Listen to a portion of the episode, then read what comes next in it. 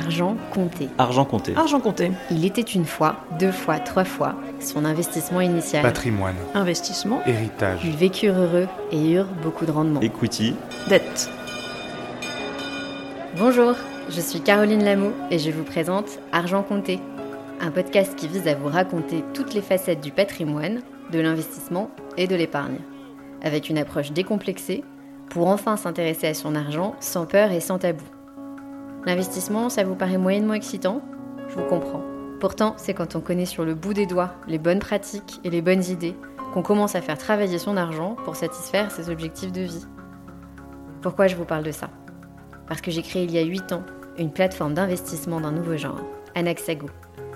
L'idée était de donner accès à l'investissement dans des opportunités uniques et performantes pour tout le monde. Huit ans plus tard, nous avons plus de 100 000 membres investisseurs et presque autant de conseils donnés et d'interrogations racontées. Le point commun La peur de se tromper, de perdre son argent ou encore de rater des occasions en or. C'est pour ça que je lance Argent Compté, parce qu'il est temps de changer et de lever tabous et angoisses pour vous livrer à la fois les conseils des meilleurs experts, leurs meilleures pratiques et leurs bonnes idées, mais aussi explorer les biais cognitifs et les craintes liées de tout temps à l'argent.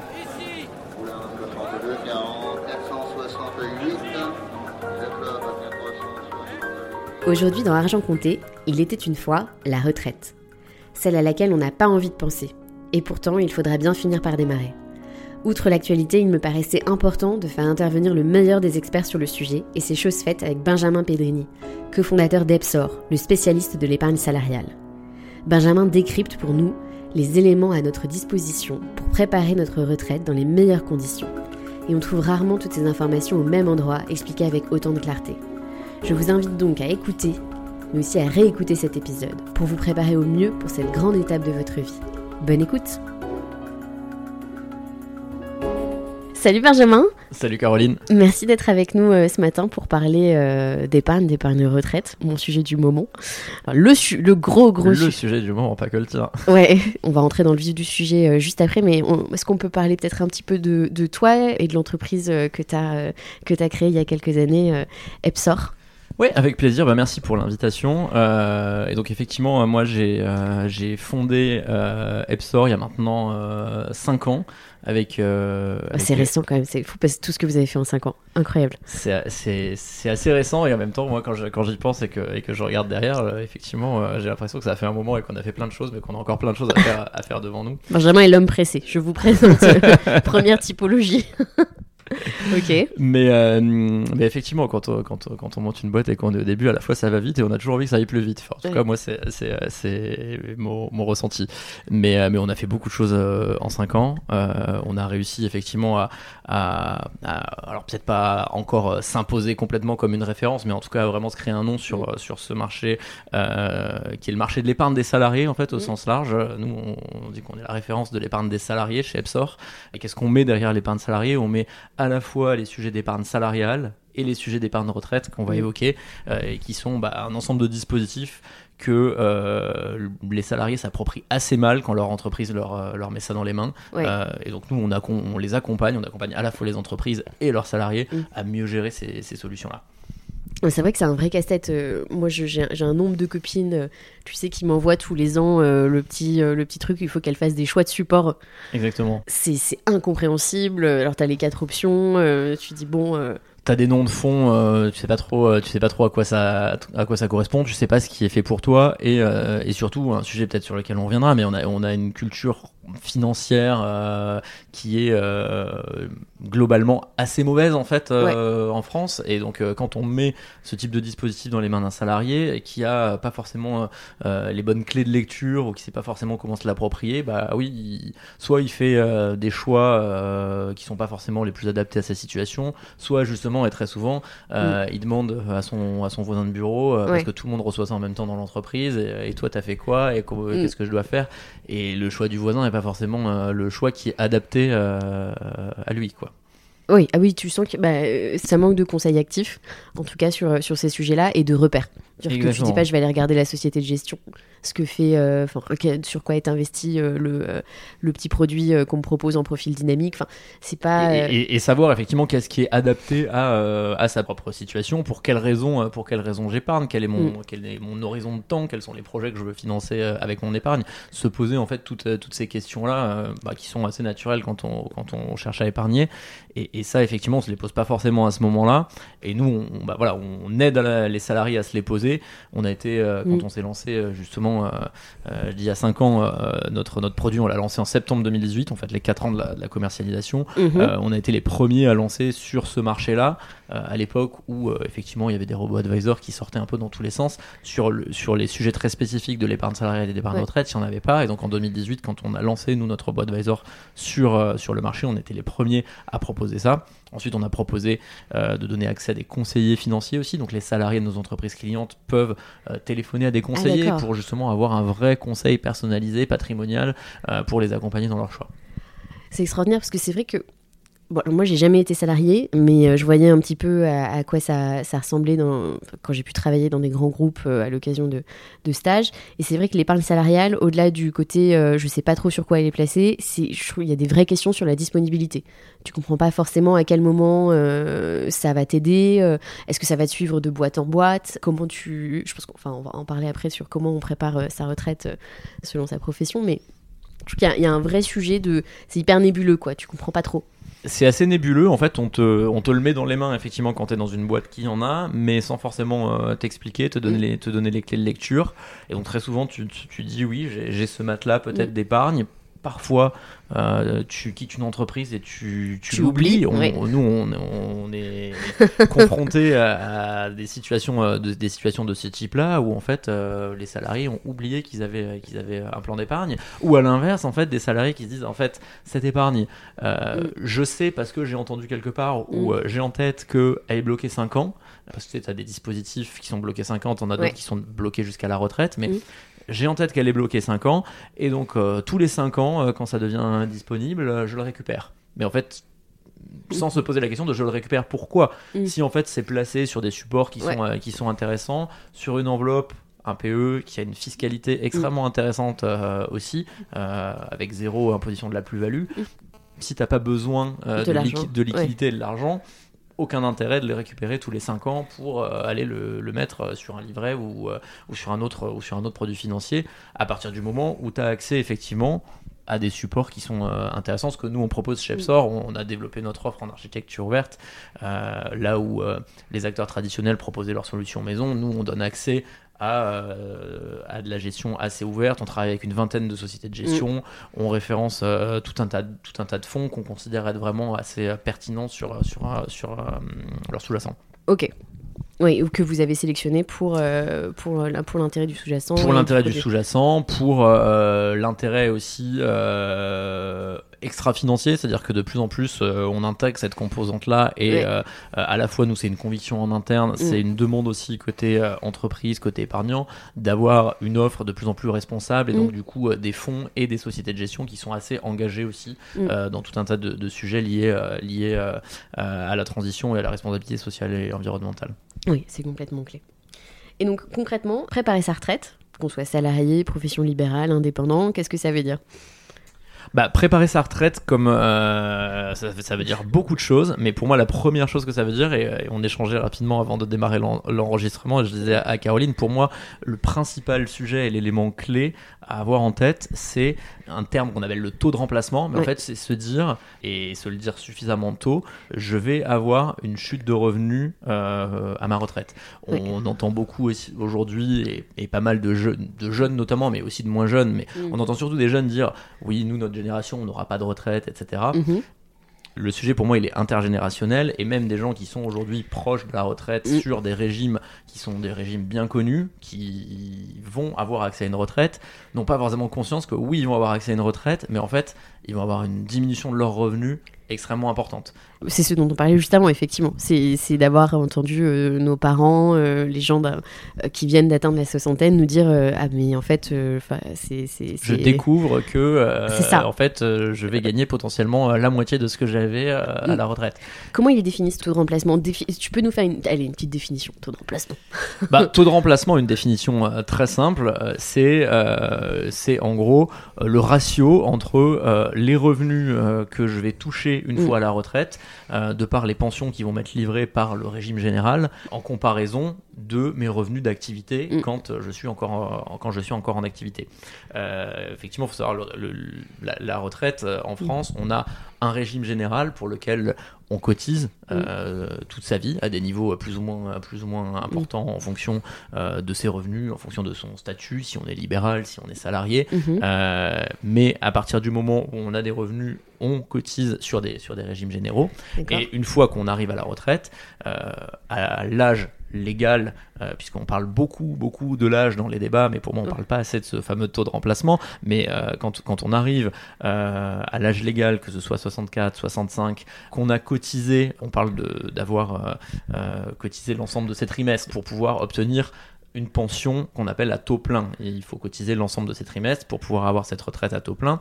Cette retraite à taux plein, en fait, elle ne correspond pas au dernier revenu d'activité. Elle correspond en général, effectivement, quand on est employé, ouvrier dans le secteur privé, elle correspond à peu près à euh, entre 65 et 70% de mhm. nos derniers revenus d'activité.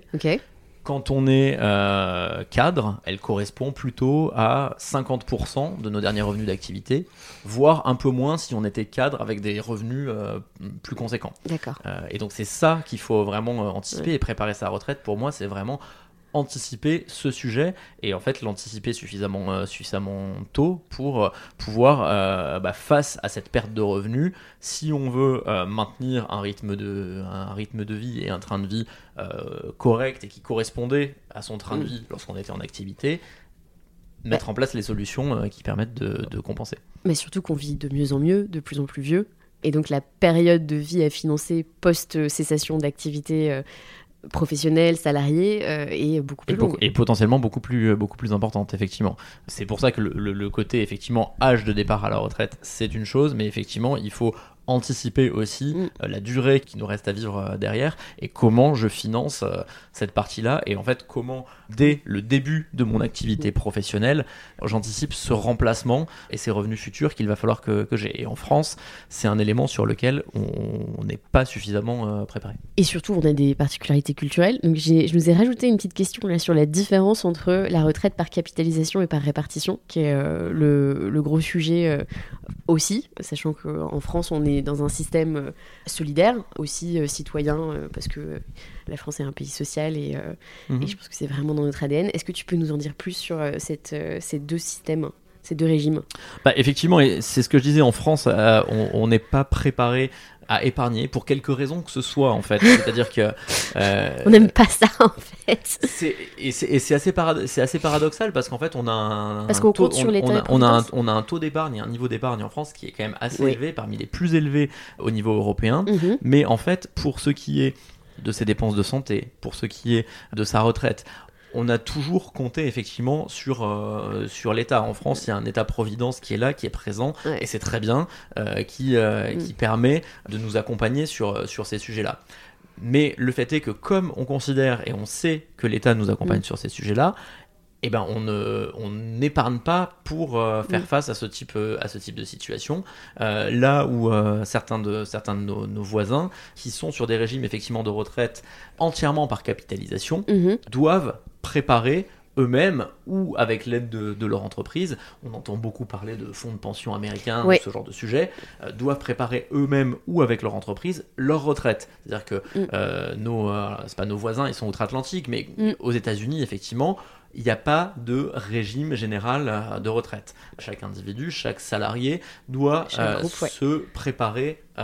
au financement de sa retraite. Alors, il est accompagné pour ça par son entreprise et notamment au travers de ses, de ses fonds de pension. Quand on est salarié dans une entreprise, l'entreprise met en place des dispositifs qui permettent aux salariés de cotiser. L'entreprise cotise une partie et on crée un, capital qui va ensuite permettre de livrer les mm. pensions aux salariés une fois, une fois la retraite. Et à titre individuel, si on considère que le dispositif auquel on adhère via son entreprise est pas suffisant, on peut euh, compléter, euh, et, ouvrir des produits d'épargne retraite à titre individuel pour capitaliser davantage et se financer sa, et se financer sa retraite.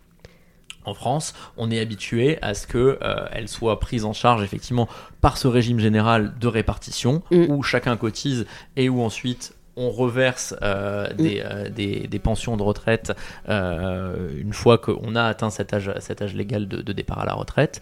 Et en fait, ces pensions-là, aujourd'hui, sont inférieures à nos revenus d'activité. Et c'est cette partie-là sur laquelle il faut, euh, il faut qu'on travaille pour, en fait, compléter ces revenus-là. Et en fait, moi, je ne je, suis pas favorable à un régime 100% par capitalisation, comme on mm. peut trouver dans certains pays. Euh, euh, je dis juste que c'est deux régimes qui doivent cohabiter, et en fait, et en fait, c'est pas parce qu'on a accès à un régime euh, de solidarité mm. qui existe et qui est très bien et qui permet justement de financer ces retraites-là, mm. que euh, pour autant, il ne faut pas aller sur des dispositifs autres et penser à compléter ce qu'on va avoir à sa retraite.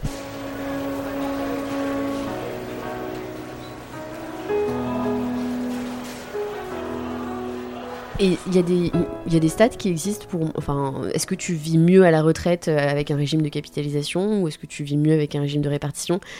Je sais qu'on entend hyper souvent parler des scandales euh, sur les fonds de pension qui ont été mal investis, euh, et à la retraite des gens qui est perdu, etc. Mais j'imagine que c'est quand même le tips of the iceberg, que généralement c'est quand même relativement bien géré. Enfin, ce serait peut-être ça le sujet aussi. Est-ce que tu arrives à mieux faire vivre les gens? J'imagine que non, j'en sais rien. Alors là-dessus, je j'ai pas de j'ai pas de données statistiques et je saurais pas te donner une réponse une réponse euh, euh, générique sur euh, sur le sujet. je pense, et c'est plus une conviction effectivement de ce que je vois, que quand même le régime de répartition a un intérêt et a vraiment euh, euh, du positif, effectivement, parce qu'il permet quand même de garantir une assiette minimum Là où effectivement, mm. dans des régimes où on est à 100% par capitalisation, comme, mm. euh, comme tu le disais, il peut y avoir euh, des fonds de pension qui s'écroulent et, euh, et, on se retrouve avec des, des, retraités qui n'ont plus de pension. Il peut y avoir des salariés, enfin mm. des retraités qui ont des pensions extrêmement faibles et qui sont contraints de retravailler sur des petits boulots ou autres à la retraite. Donc je pense que on vit mieux quand même dans un, dans un régime où il y a de la répartition parce que ça permet d'assurer un minimum et un minimum qui est décent pour permettre de vivre. Au-delà de ça, je pense que euh, ajouter de la, de la capitalisation et en fait ajouter de la capitalisation, quel que soit son niveau de revenu, mmh. est important. On, a tendance à penser, je pense que euh, la partie euh, préparer sa retraite et donc du coup capitaliser pour sa retraite, c'est un sujet euh, uniquement pour euh, des personnes qui ont des revenus élevés, mais mm. que quand on a des revenus faibles, on peut pas forcément euh, se le permettre. En fait, je pense que quel que soit le niveau de revenu, il faut essayer de s'engager dans cette, dans cette direction-là, parce qu'en fait, quel que soit le niveau de revenu, de toute façon, nos revenus à la retraite seront plus faibles. Et il faut intégrer cette composante-là et, et l'anticiper. Oui, d'autant plus qu'on gagne plus. Mais c'est vrai que je, trouve qu'ajouter une composante euh, enfin de la retraite par capitalisation euh, au régime, ça donne aussi, euh, je trouve que ça te responsabilise aussi sur ton futur, ça enlève un peu moins de frustration, c'est-à-dire que tu cotises pour toi, pas que pour les autres, et tu travailles à la suite en fait, à la suite de ta vie. Donc je trouve que ça, ça, te met dans une autre dynamique, en tout cas de, sécurité, qui généralement est quand même assez, assez appréciée par les épargnants. Donc c'est une, bonne, euh, un bon système. Euh, voir si on peut faire un système mixte. Bah, c'est euh, effectivement, c'est effectivement l'idée. Aujourd'hui, le système en France est mixte pour certaines personnes qui, mais qui en fait soit à titre personnel, individuel, s'y intéressent et du coup vont aller vers des, vers des solutions d'épargne retraite individuelle. Mmh.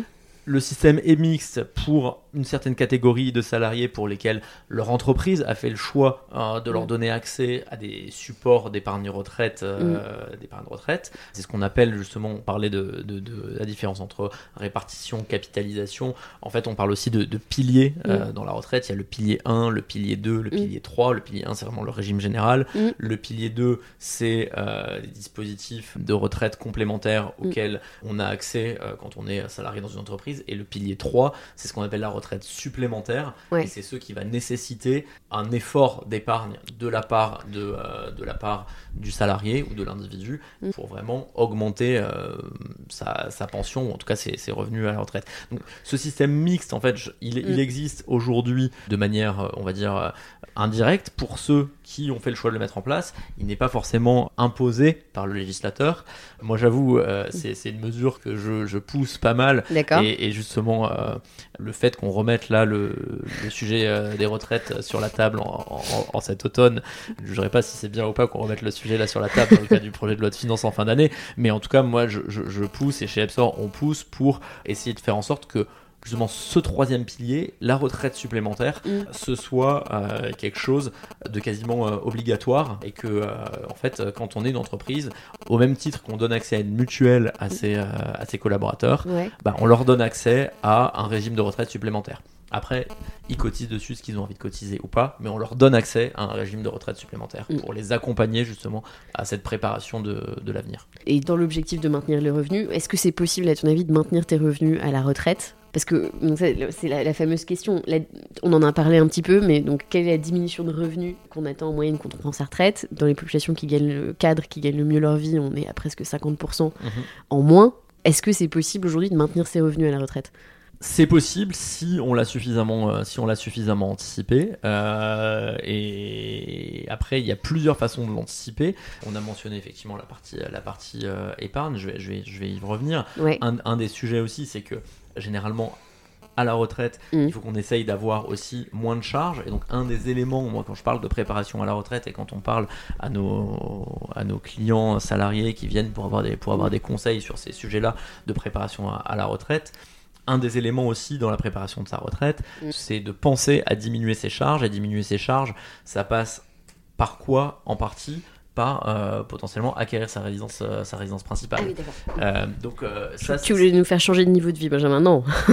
non, non, non. Je, je, je veux pas faire changer euh, de niveau de vie. Je veux justement préparer, en fait.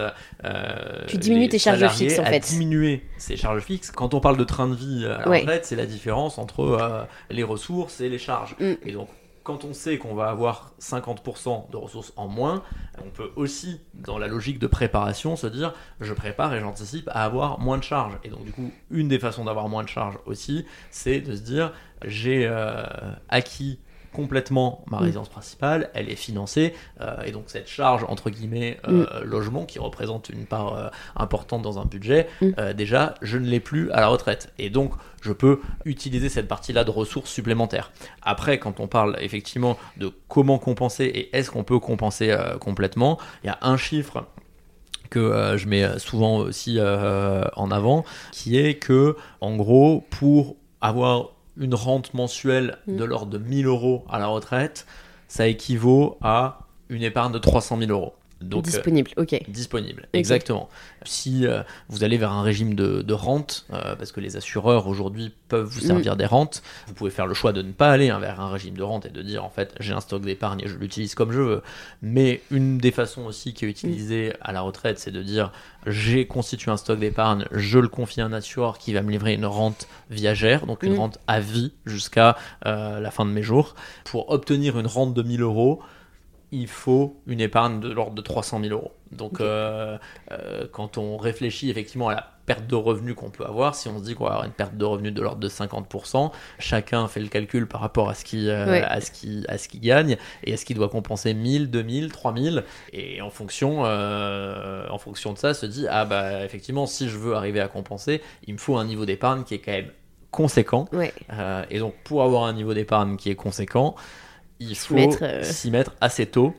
Ouais. Et il faut s'y mettre assez tôt avec. euh, c'est c'est un, c'est un- c'est un autre élément, on pourra, on pourra y, y revenir, hein, mais Mm. euh, en s'y mettant assez tôt, aller sur des choix de placement aussi qui sont appropriés. C'est-à-dire que quand on s'y met à 25 ou 30 ans et qu'on épargne vraiment dans une logique retraite, on va pas sur de l'assurance vie ou on va pas sur des supports sur enfin on va pas sur du fonds en euros on va pas sur des fonds monétaires alors qu'on investit à un horizon de temps 30 ans. D'accord. C'est un, c'est, pas de sens. C'est un autre sujet, mais en fait, euh, sur un horizon de temps 30 ans, euh, l'idée c'est, d'aller, c'est d'aller quand même euh, chercher mm. de, de, la rentabilité. Et sur des horizons de temps aussi longs, il faut s'autoriser une prise de risque, une prise de risque supérieure. Oui, aller chercher de la performance, c'est pas juste le, la sécurité de l'enveloppe. Exactement. Ok.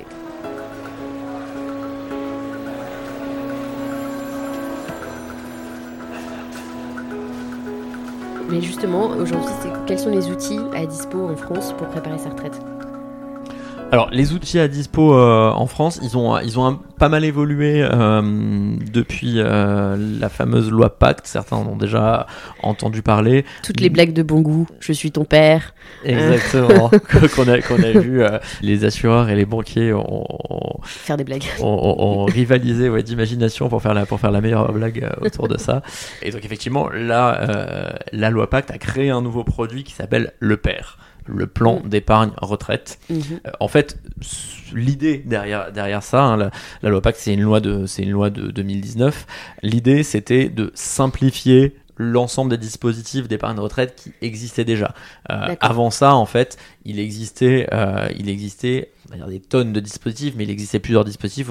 Certains ont déjà entendu parler du PERP, le plan d'épargne retraite populaire, du Madelin, qui était un produit plutôt pour euh, les indépendants ou les professions euh, libérales, euh, de l'article 83, qui était le nom dans le code fiscal de ce produit d'épargne d'épargne retraite supplémentaire, l'article l'article 39 également, le PER, enfin le, le, PERCO, il y, avait tout un, tout, un, tout un tas de produits. La loi Pacte a voulu simplifier tout ça pour en fait créer un produit unique que euh, les Français pourraient garder tout au long de leur vie, quelle que soit finalement euh, euh, leur carrière, qu'ils aient parfois été indépendants et donc cotisés sur un Madelin, qu'après ils étaient salariés et mhm. qu'en étant salariés ils aient eu accès à un article 83, puis à un PERCO, etc. etc. et qu'à titre individuel ils aient ouvert aussi un plan d'épargne de retraite. Avant, tous ces produits-là avaient des euh, conditions fiscales différentes, ils n'étaient pas éligibles au même support d'investissement, ils n'étaient pas transférables entre eux, il n'y avait pas de, mobilité entre eux. Donc en fait, on pouvait finir sa carrière, effectivement, arriver, arriver à 60 ans, avoir travaillé dans trois entreprises différentes, euh, avoir, des, avoir des, des, plans d'épargne retraite euh, de, de, tous les côtés, de différents types. et donc ça pouvait, de, ça pouvait devenir à la fois compliqué à gérer et en même temps parfois... très français à gérer quoi. Exactement, exactement. Et on pouvait se retrouver avec des, des, enveloppes sur lesquelles on avait trois fois rien parce qu'on avait travaillé juste pendant deux ans dans une boîte, alors qu'on avait travaillé 30 ans dans une autre. Mais pour autant, euh, ce trois fois rien, il, était quand même à nous, donc il fallait, il fallait l'intégrer. Euh, et donc, et donc tout ça a été compliqué. Donc euh, l'idée là-dessus du, du, législateur, ça a été vraiment de créer un nouveau produit plus simple, transférable, et où en fait qu'on puisse y avoir accès que ce soit en tant qu'individu, si on veut ouvrir un PER euh, à titre personnel en tant que particulier, on peut le faire, ça s'appelle le PER individuel. Euh, si son entreprise en met un en place, elle peut le faire. Pour l'ensemble des salariés, ça s'appelle le PER collectif. Et si on est sur un régime supplémentaire où il y a des cotisations qui sont payées mm. euh, à la fois par l'employeur et prélevées sur son salaire, c'est ce qu'on appelle le PER obligatoire. Donc on a simplifier tout en gardant un petit niveau de complexité quand même. Hein, commencer aussi bien le faire euh, en France euh, parce que euh, ça aurait été, ça aurait, voilà, c'est, cette idée de simplification elle est très belle sur le papier, mais en fait il a fallu quand même intégrer un certain nombre de, de, de contraintes techniques et donc voilà, on a simplifié tout en gardant un, petit niveau de complexité, mais euh, qui permet en tout cas de dire j'ai trois blocs, euh, un bloc individuel, un bloc euh, que mon entreprise met en place pour moi mm. et pour l'ensemble des salariés, et puis un bloc où moi et mon entreprise on peut, on peut cotiser. Ça c'est vraiment les, trois, les, trois gros blocs de ce, de ce fameux PER qui est finalement une enveloppe d'épargne, hein, euh, le PER, au même titre que le PEA est une enveloppe d'épargne ou que euh, un contrat d'assurance vie est une enveloppe d'épargne. Et derrière, on a accès à des supports d'investissement dans cette, dans cette enveloppe-là. Mais ça reste. Ils ont gardé tous les supports bah alors justement, le, les produits historiques n'étaient pas tous éligibles au même support. Il y avait certains produits qui existaient seulement au format compte titre, d'autres produits qui étaient plutôt au format assurance. Aujourd'hui, dans cette logique toujours de simplification, la loi Pacte a dit le PER, c'est soit un compte titre, soit un contrat d'assurance. Donc euh, en fait les deux, les deux existent euh, sur, euh, sur le marché. et donc c'est au choix, soit à titre individuel quand j'ouvre un PER individuel, mm. d'ouvrir un PER individuel collectif, pardon, mm. assurantiel ou en format compte titre, ou quand j'ai accès à des produits collectifs en entreprise que ce soit sous format compte titre ou sous format, ou sous format assurantiel. Et ensuite, en termes de sous-jacents derrière, justement, la loi Pacte a permis d'élargir un peu les sous-jacents éligibles à ce PER. Historiquement, on pouvait avoir accès que euh, à certains types de fonds. La loi Pacte a permis d'ouvrir ça et de donner accès en plus euh, des autres PCM traditionnels à euh, des titres en direct, à du private equity par exemple. Oui, nous, nous chez Epsor, on avait déjà eu cette, cette, discussion, on a référencé dans nos PER du, du, private equity sous format FCPR pour la première fois, mais qui est dans une logique d'investissement long terme pour la retraite a, vraiment, a vraiment du sens? Le non-côté comme ça Le non-côté, les gens, les gens s'y intéresse. Nous, on a été assez, euh, assez surpris euh, euh, du, succès, on va dire, de, de, ce, de ce placement qu'on a, auquel on a donné accès dans, dans le PER. Ça fait deux années de suite qu'on donne accès à un fonds de private equity dans notre PER. Et à chaque fois, ça draine un montant d'épargne qui est assez, qui est assez conséquent. et donc, je pense que ça intéresse une frange de la population mmh. qui est assez averti déjà et aiguisé sur, euh, sur ces mm. sujets sur ces sujets-là et du coup qui voit vraiment euh, qui voit vraiment l'intérêt. Bah, on, rejoint ce que tu disais sur le fait de si on commence à se préparer tôt. En fait, euh, c'est vrai que c'est bien d'aller chercher des supports avec de la perf Exactement. et, une, et une certaine prise de risque qui va avec. Exactement. On ne le répète pas suffisamment souvent, mais euh, il n'y a pas de performance sans prise de risque. Ce serait, enfin, c'était, c'était ça, c'était le monde d'avant. Mais c'est hyper intéressant. Tu vois, je me demandais effectivement si ça, si ça fonctionnait dans ces supports-là, euh, le, non-côté. Bah, ça, ça, ça, prend un petit peu et effectivement ça prend plutôt auprès d'une population plus avertie. Euh, nous, tu vois, chez Epsor, on, nos mm. clients, c'est l'ensemble des salariés d'une boîte.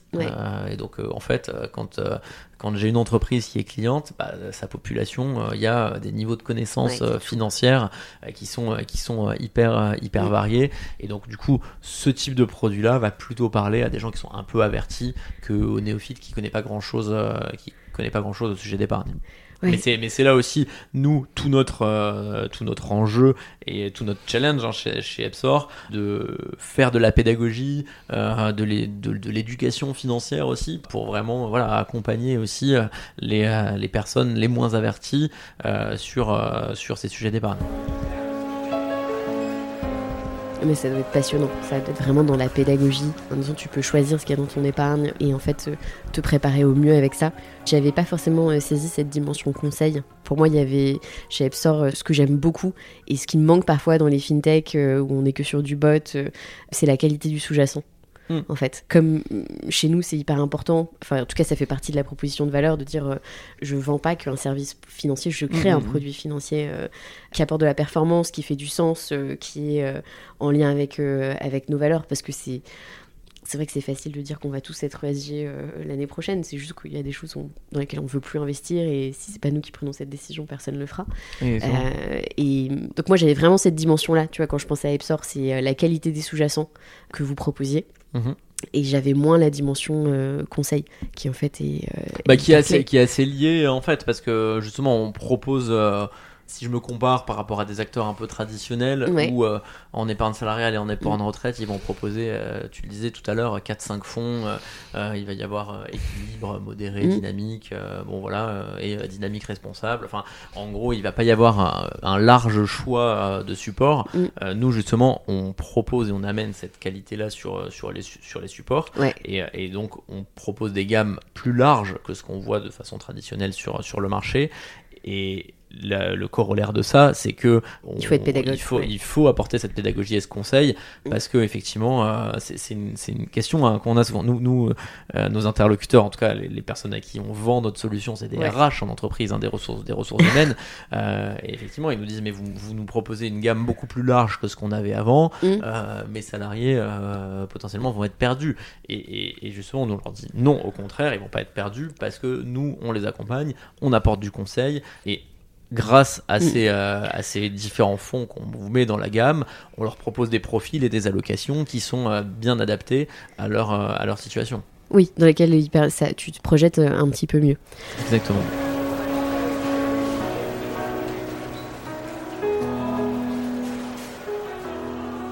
On a traité plein de points des questions que j'avais prévu de te poser.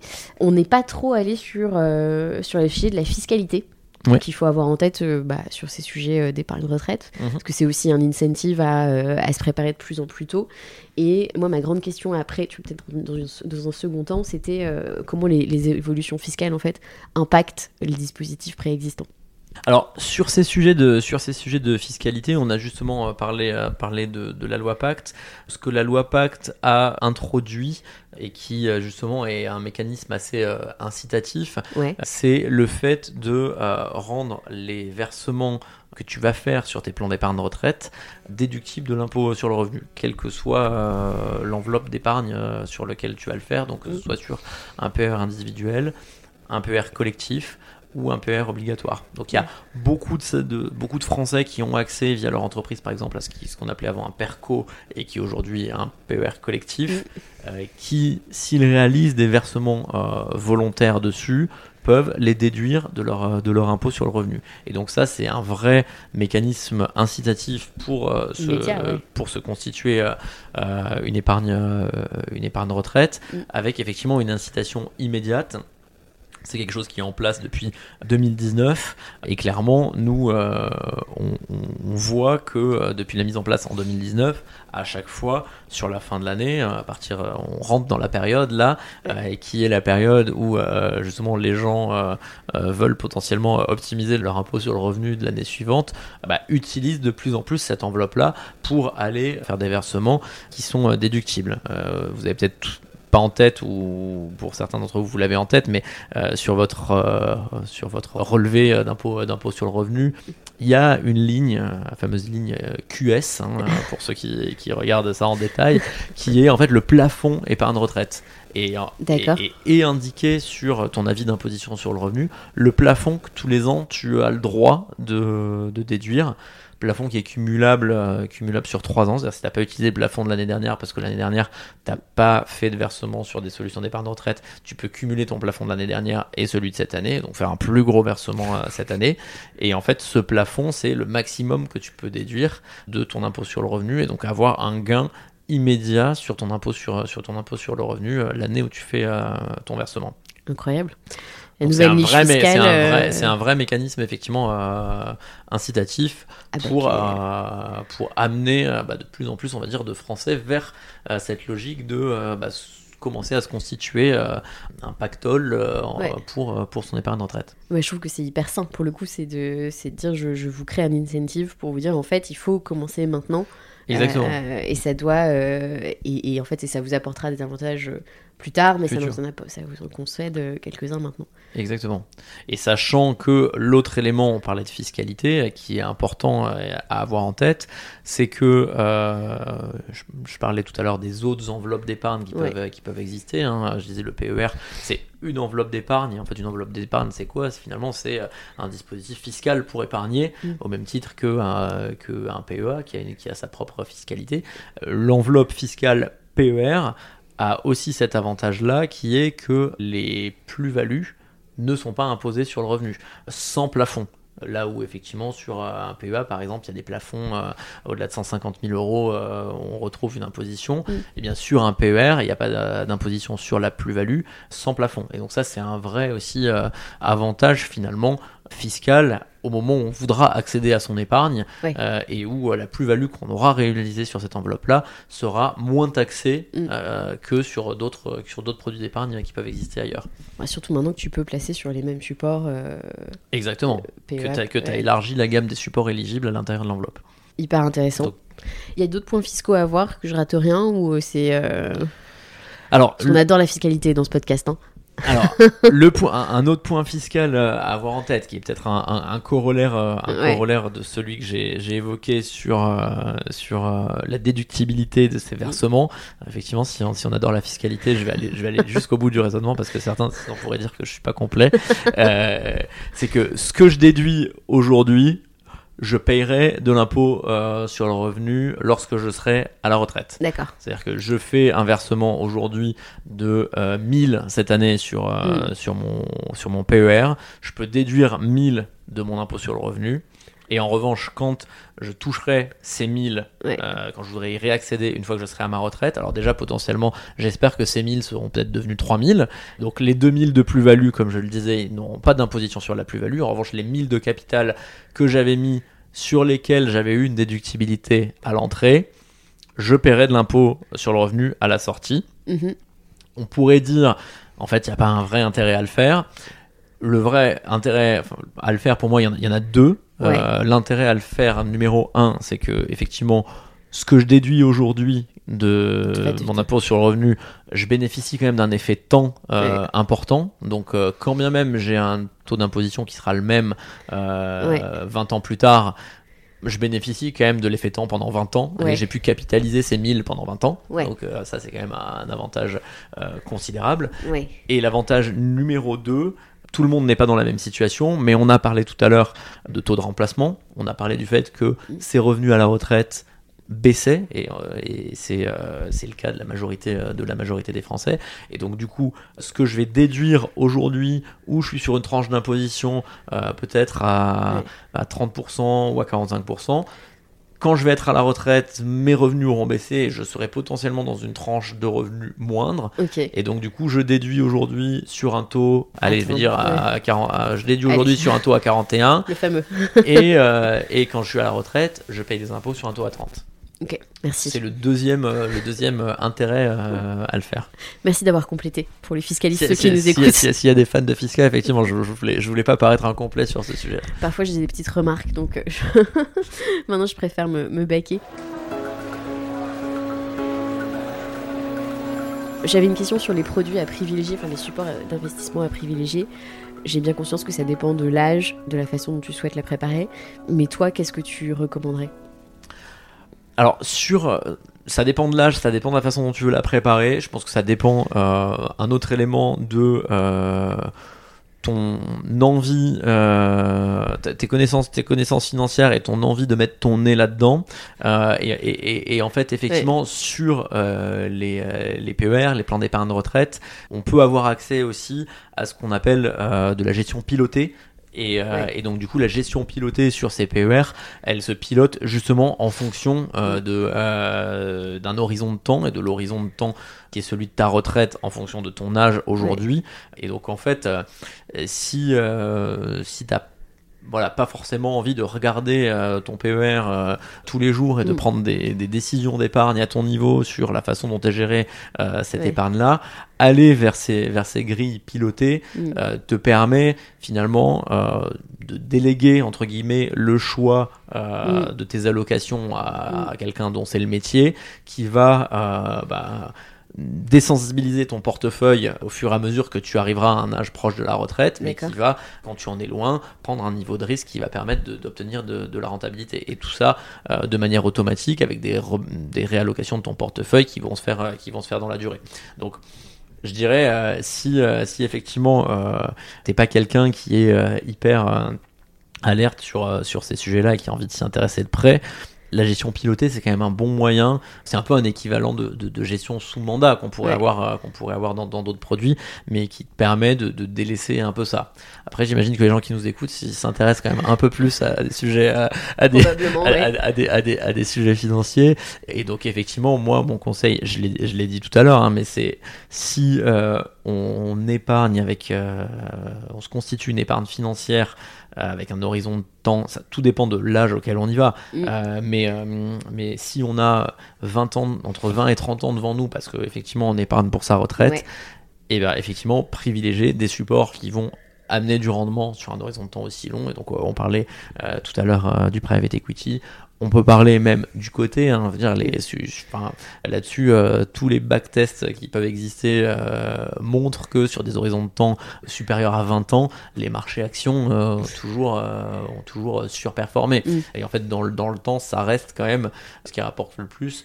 et c'est effectivement pour moi, je trouve un peu une hérésie quand je vois parfois sur certains, euh, sur certains plans d'épargne retraite les encours euh, qu'il y a en monétaire ou en fonds euros, alors que la personne effectivement a euh, une trentaine d'années et, et, investit à horizon, à horizon 30 ans pour sa retraite, mais se dit le monétaire ou le fonds euro c'est safe quoi, et donc du coup je préfère être là-dessus parce que au moins je, je perdrai pas je perdrai pas d'argent à horizon de ma retraite. En fait, tu en perds déjà à l'instant T et d'autant plus dans un contexte d'inflation qui est celui qu'on aujourd'hui. Ah mais ça, mais complètement, mais tu vois, souvent, si on doit revenir sur les copains qui t'appellent pour te dire euh, je mets sur quoi, je trouve qu'il y a tellement pas, en fait, comme il n'y a pas de, de confiance, comme il n'y a pas de relation avec la personne qui gère l'argent, qui l'investit, tu te dis, bah en fait, je me bats, quoi, je prends le truc. Euh, hmm.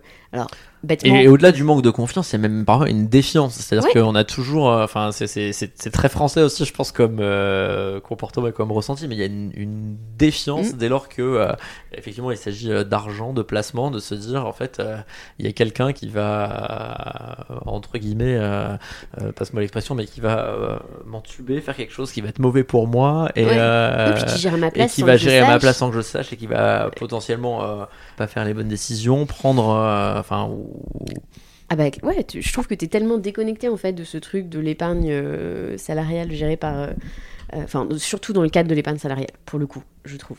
Tu es complètement déconnecté, tu sais pas qui gère, tu sais pas qui... la plupart du temps, tu connais pas.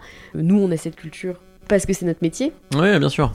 Et, dans, et, dans, et, dans, l'épargne salariale, d'autant plus, il y a, y a ce, ce, ce sujet souvent de L'entreprise m'a versé des primes, de toute façon, elles sont là, euh, je, les, euh, je les laisse, et puis quand, quand j'en aurai besoin, je, je, les récupérerai. Mais de toute façon, il y a, y, a, y a, un peu parfois ce, ce sujet de c'est pas complètement mon argent j'ai pas j'ai pas fait j'ai pas fait un j'ai pas fait un effort d'épargne. Euh, c'est j'ai une prime qui est tombée je l'ai investie. Euh, parfois euh, parfois même mon entreprise elle a abondé dessus. Donc abondé ça veut dire que la prime c'était 1000 et l'entreprise a rajouté 1000 par exemple elle a abondé à 100% donc en fait on a ce, ce sujet de bon c'est c'est là c'est c'est pas et si c'est pas très bien géré, bon bah tant pis parce que de toute façon c'est euh, c'est que du plus. Et, et, le fait est que, enfin, et nous on s'est un peu battu là-dessus et d'ailleurs quand on est arrivé sur sur le marché, on a créé une offre avec des niveaux de frais mm. qui étaient assez euh, qui étaient assez bas par rapport à ce, qu'il y avait sur le marché. Mais ce sentiment euh, de défiance mm. et, et, de on va on va un peu m'avoir si je place mon épargne. En fait, dans l'épargne salariale, souvent euh, tu avais accès à des supports où euh, il y avait des frais d'entrée, euh, il y avait des frais d'entrée qui pouvaient être ah assez, assez exorbitants et des frais de gestion pour des OPCVM très classiques qui étaient, qui étaient très élevés en fait. Parce qu'en fait, historiquement, historiquement c'était ça. Et en fait, historiquement, du coup, on vendait l'intérêt, enfin, on vendait aux entreprises l'intérêt de l'abondement pour leurs collaborateurs et puis bon, bah derrière, euh, on prenait, euh, on prenait 2-3% euh, de frais d'entrée et puis on mettait ça sur des fonds placés à 3,5% et voilà. Et, et, ça, nous, on a vraiment essayé de changer aussi la donne, la donne là-dessus. Mm. dans nos offres, on n'a pas de frais d'entrée, on a des frais de gestion. Justement, comme on fait de la sélection, bah, on va plutôt chercher des fonds avec des frais d'entrée qu'on juge corrects et qui sont plutôt bas. Et parfois, en fait, ils sont pas bas il y a des frais de gestion, mais parce qu'en fait, il y a un vrai travail de la société de gestion et les frais de gestion ils doivent aussi euh, refléter euh, quelque chose. Mais dans, dans, le monde, dans le monde de l'épargne salariale, très souvent, on était sur un monde, et on l'est encore, hein, de euh, fonds de fonds, où on va créer une enveloppe dédiée mm. à l'épargne salariale, on va mettre un niveau de frais sur cette enveloppe-là, et cette enveloppe, elle va juste aller investir dans un fonds qui existe déjà sur le marché. Et, donc le boulot est... et en fait, il y a, y a, zéro boulot, mais pour autant, je facture mon enveloppe 3,5%. Quoi. C'est vrai que tu vois, je te disais des bêtises au début de l'épisode. J'avais moi un plan d'épargne salariale je sais plus dans quelle banque où j'ai travaillé en tant qu'apprenti, donc autant te dire qu'il devait y avoir royalement 250 mm. euros dessus, et je reçois encore les courriers, et il y a de moins en moins d'argent tous les ans. ah bah effectivement, t'es es ponctionné, euh, ponctionné euh, par les frais euh, tous les ans, d'autant plus que en fait quand tu quittes une entreprise, et ça c'est un sujet pour, pour les personnes qui ont de l'épargne salariale, quand vous quittez une entreprise dans laquelle vous aviez accès à un plan d'épargne mm. salariale, quand vous êtes salarié, l'entreprise prend à sa charge ce qu'on appelle les frais de tenue de compte. À partir du moment où vous avez quitté l'entreprise, vous avez évidemment toujours accès à votre épargne, mais ces fameux frais de tenue de compte, bah, comme vous n'êtes plus salarié d'entreprise, l'entreprise ne les paye plus pour vous, et donc ils reviennent à votre charge, et ils sont prélevés sur votre épargne, et donc effectivement, bah, d'année en année, ça peut diminuer. Alors, je crois qu'il reste 11 euros, moi. Mais... voilà. bah, je pense qu'en en, moyenne, euh, en, en, moyenne, euh, les acteurs du marché prennent euh, dans les, entre 40 et 50 euros par an, juste pour effectivement ne rien faire en fait, hein, parce qu'il t'envoie, euh, il t'envoie juste un relevé une fois par an pour te dire on t'a pris 50 euros quoi. C'est exactement ça. On t'envoie pas un relevé pour te dire vous avez performé ou pas du tout. C'est assez rigolo.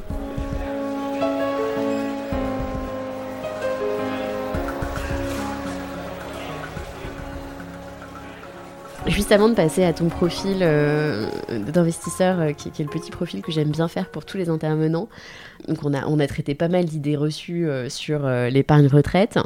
On a parlé des différences culturelles avec nos, voisins d'outre-Atlantique. Est-ce que tu en vois d'autres que tu as parce que j'imagine que vous avez fait un gros boulot aussi de, recherche quand vous avez créé Epsor. Est-ce qu'il y a des choses intéressantes à noter?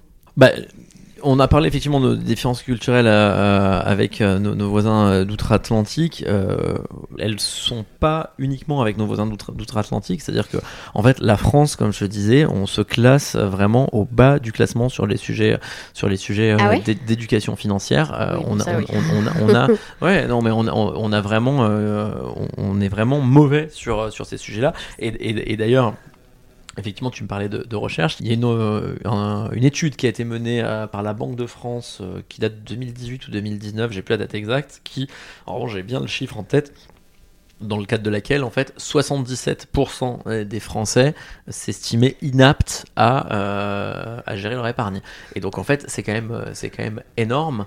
Et donc, effectivement, ça, c'est nous un constat de base qu'on mm. avait quand on, quand on s'est lancé, quand on lancé avec mm. Epsor. On voulait vraiment à la fois dépoussiérer un marché sur lequel euh, sur lesquels euh, il y avait un peu euh, des acteurs des acteurs existants depuis de nombreuses années et qui avaient un oligopole bien établi bien établi sur lequel il n'y avait pas eu beaucoup d'innovation. Donc effectivement nous on a apporté de l'innovation sur, sur ce marché-là, on a apporté de l'innovation avec des outils tech, avec des, des, solutions justement d'épargne, comme on le disait, beaucoup plus performantes, moins chargées en frais, plus responsables. Mais sur cette, sur cette dimension-là, mm. vraiment, on s'est dit qu'il fallait, qu'il fallait faire quelque chose.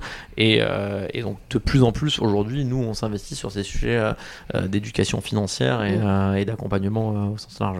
Ouais on partage les mêmes constats. Exactement. On va passer à ton profil euh, investisseur.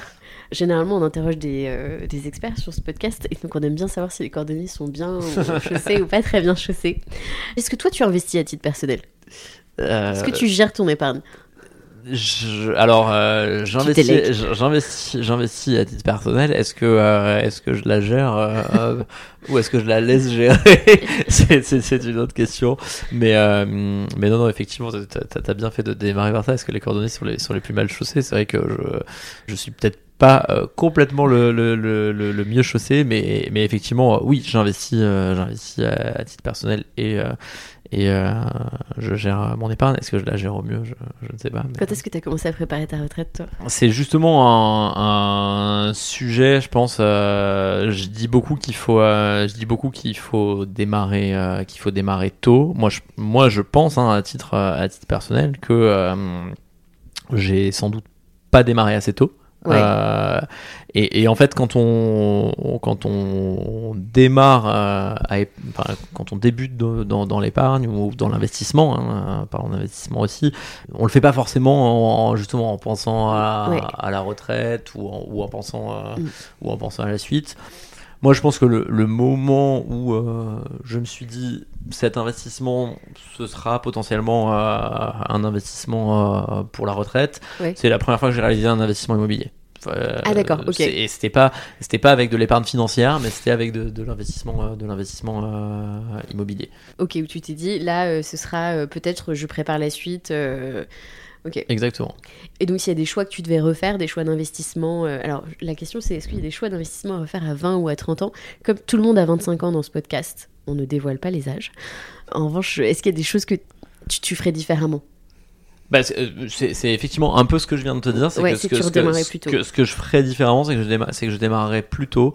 Et effectivement, je pense que j'ai euh, j'ai un peu tardé à me mettre le pied à ce sujet-là alors que euh, tu vois j'ai démarré dans quand je dis quand j'ai tardé euh, j'ai envie de dire j'ai tardé quand j'ai démarré dans la vie active. Euh, mm. J'aurais pu démarrer avant, etc. Mais avant mes, mes revenus n'étaient pas les mêmes.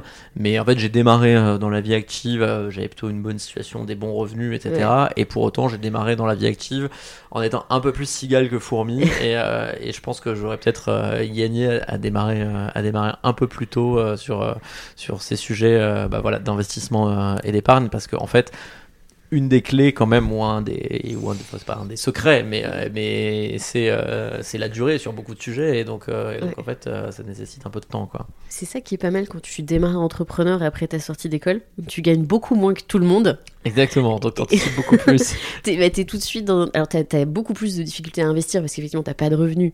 C'est très difficile d'avoir accès à de la dette parce que t'es pas salarié. Mm. en revanche t'es tellement dans cette optique permanente de dire en fait si jamais ça marche pas il faut que j'ai un backup.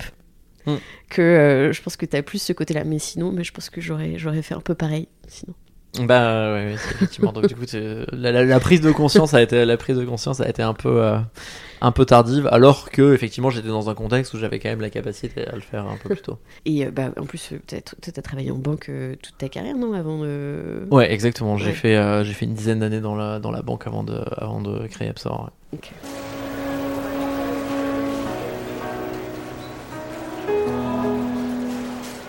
Le meilleur conseil d'investisseur qu'on t'ait donné Celui que toi, après, tu donnes euh, systématiquement. C'est peut-être un, vieil adage et justement tu, tu, viens de tu viens de dire quand t'es euh, quand es, toi t'as démarré en tant qu'entrepreneur et euh, et t'avais pas forcément la capacité à t'endetter je pense qu'il y a un vieil adage qui dit qui dit paye ses dettes s'enrichit.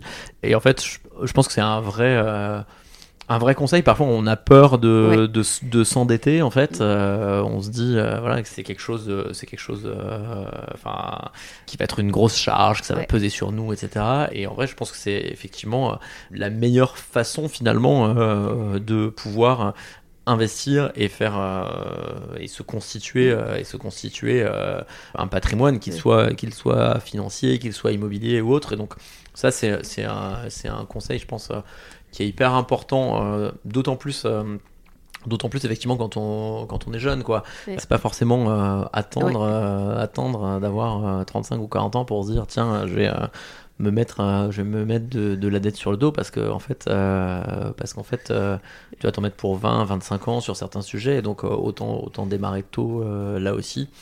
Donc ouais, c'est euh, s'endetter pour investir, je pense que c'est un conseil, euh, c'est un conseil euh, que je trouve intéressant, au-delà de, au-delà de, de, celui de, qui sont toujours un peu ces, ces, vieux, ces vieux principes, hein, mais de de pas mettre tous ses œufs dans le même panier, et donc du coup de s'appliquer quand même une logique de diversification, de diversification dans, dans ses investissements, et toujours effectivement, et ça, enfin, nous on a affaire chez chez Epsor effectivement à euh, finalement euh, un échantillon représentatif de l'ensemble de, la population, puisque en fait, euh, on n'a pas un produit qui va aller cibler une niche hein, mm. d'épargnants, mais moi, je, vais signer une entreprise et je vais avoir tous ses salariés, donc j'ai tout type de profil.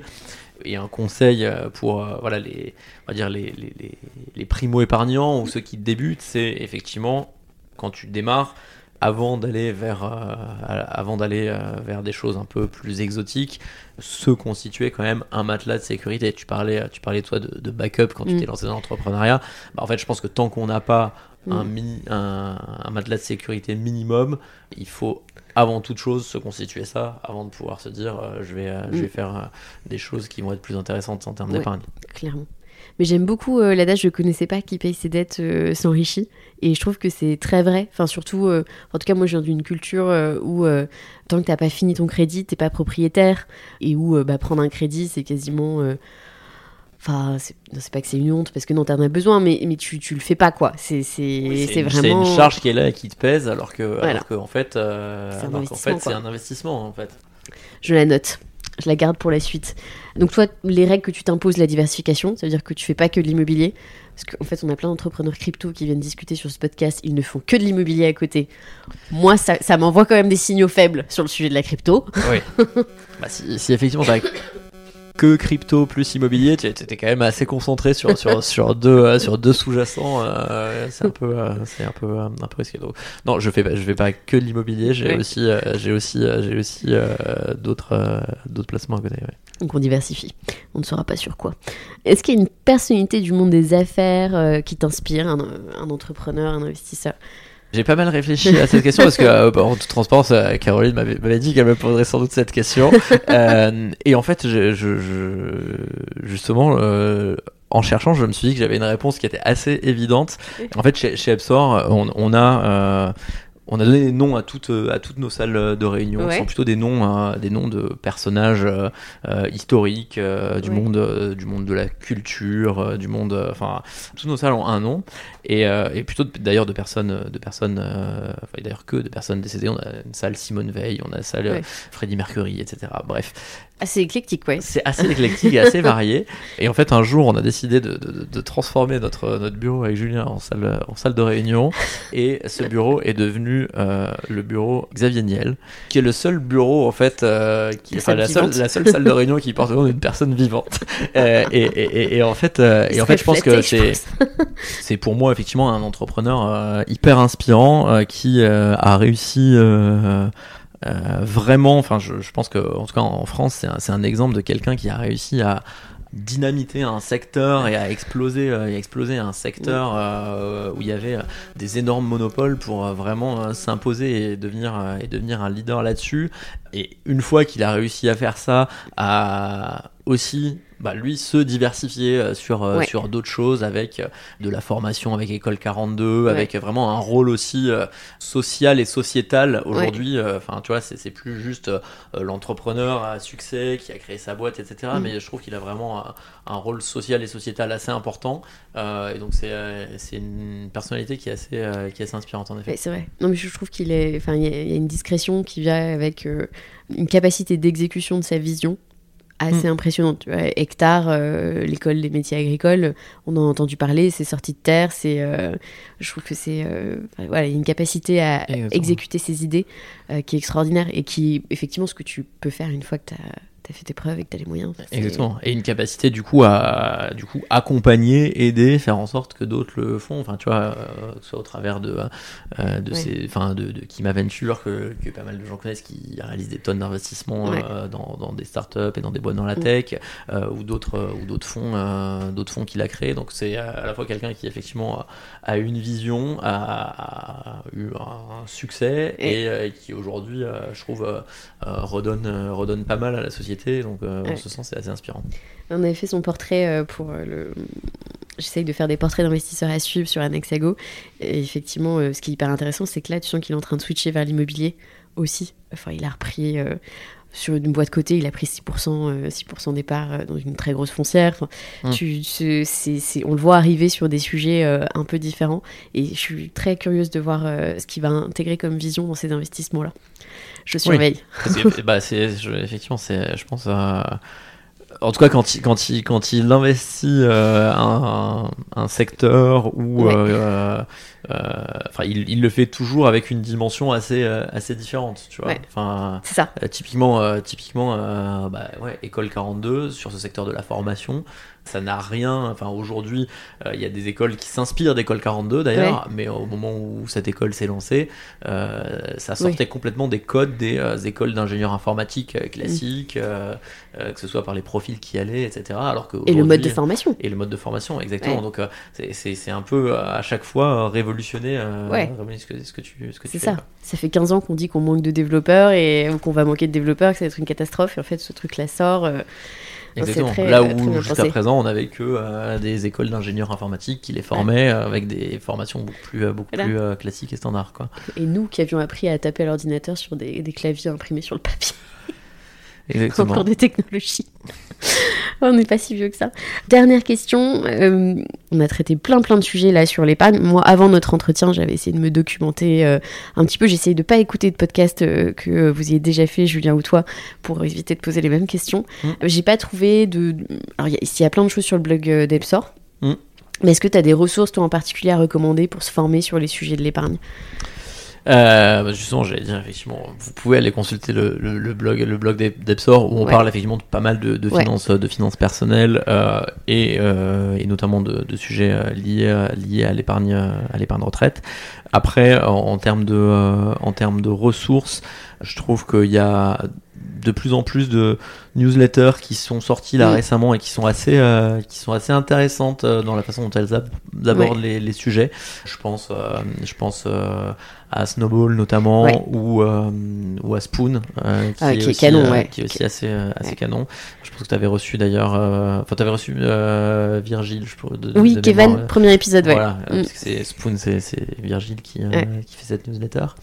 Donc ouais, c'est des, ressources que je trouve euh, que je trouve assez euh, assez euh, intéressantes euh, sur euh, sur ces sujets-là. Mm. Et puis après, euh, évidemment, ton podcast qui, euh, euh, euh, mais je vais je vais je vais pas convaincre les gens les gens qui l'écoutent, juste les convaincre de- d'en parler autour d'eux. mais- Ouais, en tout cas, merci beaucoup Benjamin, c'était hyper intéressant et euh, j'espère que l'épisode l'épisode vous a plu et que vous êtes prêts à préparer votre retraite. Merci beaucoup Caro pour cette invitation.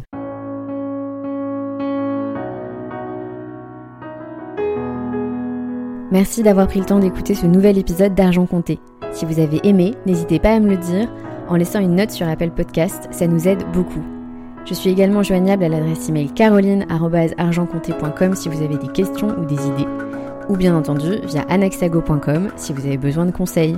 À très bientôt pour un nouvel épisode.